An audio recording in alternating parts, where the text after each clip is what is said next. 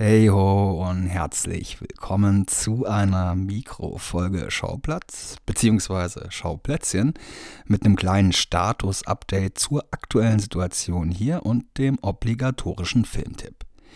In den letzten Wochen wurde es nämlich hier ruhiger und auch bei Instagram.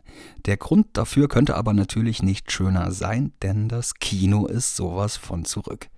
Wir Kinoarbeitenden wurden förmlich überrannt von BesucherInnen, hatten alle Hände voll zu tun, saugten Popkörner im Akkord und konnten trotz der Zugangsbeschränkungen, wie dem mittlerweile bei uns genutzten 2G-Prinzip inklusive Kontaktnachverfolgung, einen der besucherstärksten Monate seit der Wiedereröffnung 2013 erleben.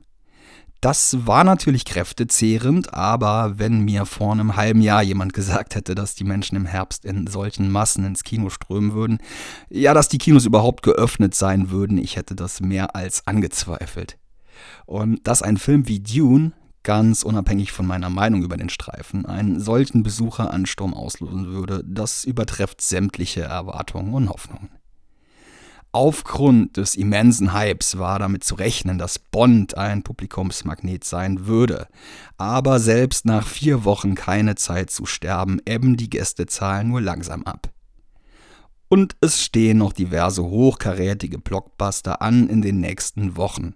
Ob neue Teile etablierter Franchises wie Ghostbusters und Matrix oder der von mir heiß herbeigesehnte House of Gucci von Ridley Scott. Ein bisschen muss im Moment jedoch der Podcast unter dieser Filmschwemme leiden. Herbstsaison ist eben Kinosaison. Damit trotzdem die Qualität vom Schauplatz nicht unter meiner wenig vorhandenen Zeit leidet, wird die Schlagzahl der Folgen in den nächsten Wochen ein bisschen runtergefahren. So viel Transparenz muss auch sein, das war so nicht geplant. Eigentlich hätte nämlich spätestens dieser Tage die große Musikfilm-Revue 4 erscheinen sollen. Unzählige KünstlerInnen hatte ich dafür schon vor Monaten angefragt und auch ziemlich viele Zusagen bekommen. Neben dem Kino nimmt aber auch der Konzertbetrieb wieder an Fahrt auf und wir Kulturschaffenden wurden dann doch schneller aus unserer isolationsbedingten Lethargie herausgerissen als erwartet.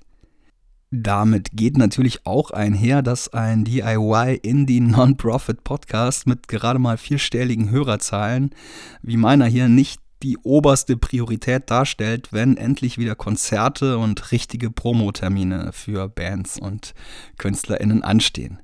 Bedeutet im Klartext, von den circa 15 zugesagten Gastbeiträgen habe ich zum jetzigen Zeitpunkt drei erhalten.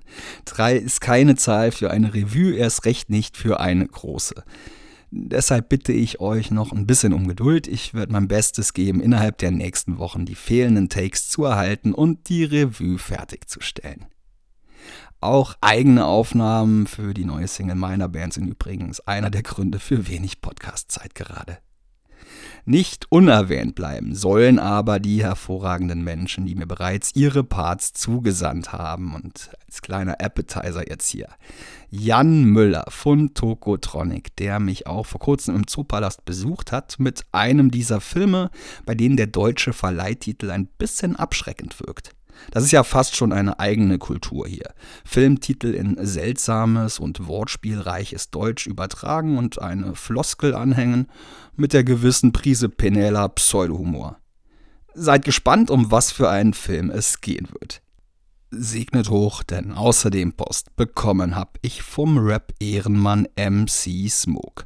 Der zäumt das Musikrevue-Pferd mal von der anderen Seite auf, denn er fokussiert sich in seiner kleinen Rede über Teil 2 eines großen Höhenlos-Action-Franchises mehr auf den Soundtrack selbst als das Zusammenwirken von Musik und Bildern. So, und jetzt Trommelwirbel für die Dritte im Bunde, Jasmin Wagner aka Blümchen, musikalische Heldin meiner Kindheit vor der Indie-Sozialisierung. Die war vor einem guten Monat wieder in der neuen Jerks-Staffel zu sehen, konzentrierte sich in diesem Jahr aber vor allen Dingen auf ihr musikalisches Comeback. Sie hat sich einen absoluten und bis jetzt hier unerwähnten Klassiker ausgesucht. Und um euch jetzt nicht komplett inspirationslos in die Welt zu entlassen, hier noch der fürs Schauplätzchen essentielle kleine Filmtipp. Cape Light haben nämlich dieser Tage den Film The Power rausgehauen.